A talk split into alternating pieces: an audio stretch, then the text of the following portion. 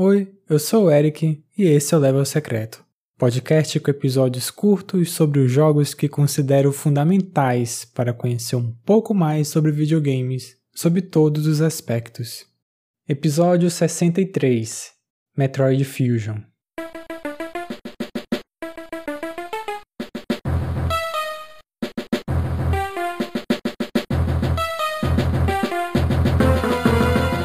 Metroid Fusion foi lançado em novembro de 2002 para o Game Boy Advance. Por muito tempo, mais precisamente por 19 anos, foi o último jogo da história principal da série, isso até o lançamento do Metroid Dread em 2021. Por falar em intervalo grande de jogos dentro dessa franquia, o Fusion é o título que lançou após o Super Metroid, com uma distância de 8 anos separando os dois. Realmente, Metroid tem uma quantidade menor de lançamentos que outras séries da Nintendo. Em 2002, teve pelo menos o Metroid Prime ali perto. Enfim, seguindo o Fusion, a Samus está escoltando um grupo de pesquisa que está no planeta SR-388, o qual se passou o segundo título da franquia que era o lado dos Metroids. Era porque a Samus aniquilou quase que toda a espécie nesse jogo. A Samus, com esses pesquisadores, encontra uma criatura que ela derrota facilmente. No entanto, surge desse inimigo um organismo amarelo e entra no corpo da Samus. Ela de início não sente efeitos, mas após concluir sua missão, já na sua nave, acaba perdendo a consciência e colide com um cinturão de asteroides.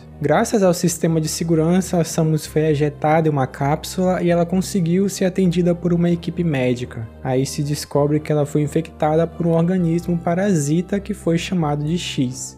A equipe médica removeu partes da armadura de Samus, mas o parasita em si não poderia ser retirado de seu sistema nervoso central. A única forma de lidar com o parasita X é um Metroid, mas como já havia dito, eles haviam sido exterminados. No final do segundo jogo, a Samus levou consigo um bebê Metroid, e aparentemente os cientistas da Federação Galáctica conseguiram preservar suas células. Então, mesmo diante da morte dessa criatura no Super Metroid, a partir dessas células coletadas, os médicos conseguiram desenvolver uma vacina, removendo o X do corpo de Samus.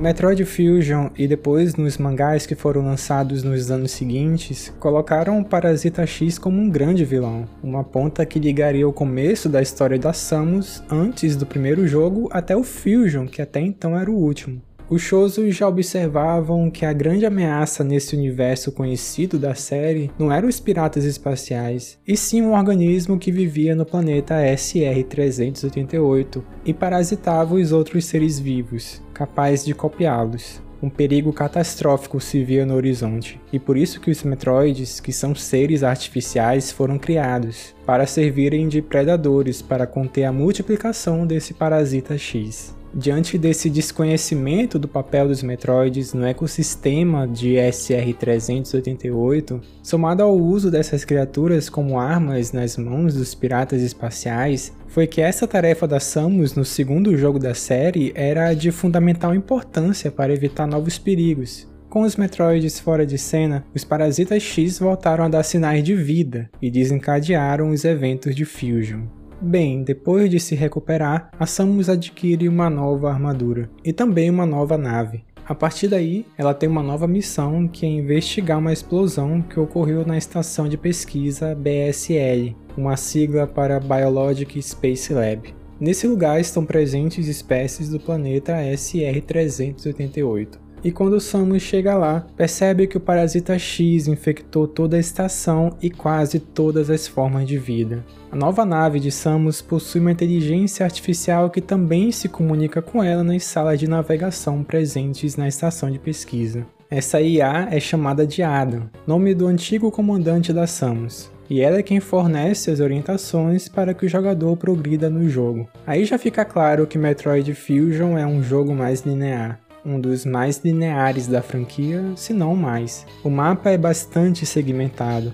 ao deck principal, a primeira área acessada do jogo e a partir dela o jogador pode ir a seis setores, que vão sendo liberados de um em um conforme a história avança, podendo alguns deles serem revisitados, seguindo a própria trama ou do que o jogador decidir explorar. Quando a Samus chega a um setor, o jogador entra em uma sala de navegação onde o Ada orienta sobre o que ela deve fazer em tal lugar. Enquanto se avança em Metroid Fusion, a ameaça do Parasita X fica mais intensa, sobretudo na figura da CX,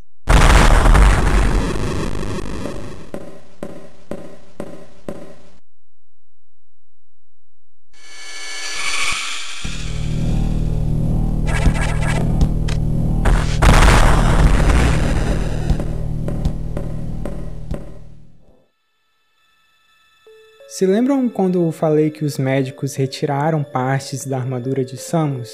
Pois é, eles estavam infectados e acabaram por criar um clone da protagonista. A Samus, depois de ter sido infectada, perdeu suas habilidades, mas o seu clone continua com todas que tinha. Esse poder faz com que não haja condição alguma de um confronto com a CX. Metroid Fusion é o jogo mais tenso da série. Ele não entrega apenas da atmosfera de estar em um ambiente misterioso e hostil no espaço, mas constrói segmentos de tensão no nível mais discreto até os mais intensos. O mais simbólico dos momentos são as perseguições da CX. Tudo isso num Game Boy Advance, um jogo em 2D e da Nintendo.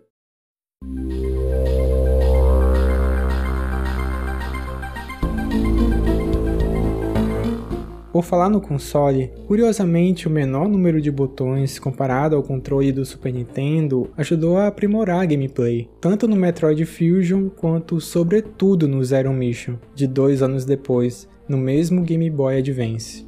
Alguns elementos de gameplay aqui no Fusion que subvertem alguns padrões comuns na série Metroid. Havia dito da vacina feita a partir da célula do Metroid para salvar a vida da Samus. Pois bem, ela pode absorver os parasitas X. Quando o jogador derrota o inimigo, sai um organismo amarelo ou verde e tendem a ser atraídos pela Samus. O parasita amarelo recupera a vida enquanto o verde a munição. Outra mudança de padrão é na hora de adquirir novas habilidades. Algumas são adquiridas em salas específicas como de costume, mas outras são coletadas após derrotar um chefe, que no seu comportamento já demonstra a que habilidade da Samus é correspondente. Quando um chefe é derrotado, a luta não acaba. Surge uma versão maior e mais desenvolvida do Parasita X. É quando este é derrotado que a Samus absorve e garante essa nova habilidade. Essas lutas extras são repetidas com uma variação ou outra. Uma coisa diferente que acontece em Metroid Fusion é as permissões para Samus abrir portas de cores diferentes.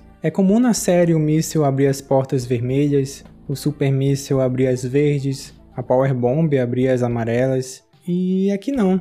Há salas específicas que é como se o jogador adquirisse chaves para abrir cadeados de cores diferentes. Na época já havia essa queixa a respeito da maior linearidade do Metroid Fusion comparado principalmente com o Super Metroid, mas era inegável a qualidade das coisas que fazia e do quão particular uma experiência Metroid, agora acrescida de um fator de tensão maior. A linearidade do Fusion acompanha o cuidado em construir sua narrativa, que é menos vaga que os anteriores. É o jogo que chamou a atenção dos jogadores diante da presença de uma história nesse mundo que a Samus vive, uma cadeia de acontecimentos por detrás das aventuras da caçadora de recompensas, além de desenvolvê-la melhor como personagem, explicitado nos momentos de seus monólogos.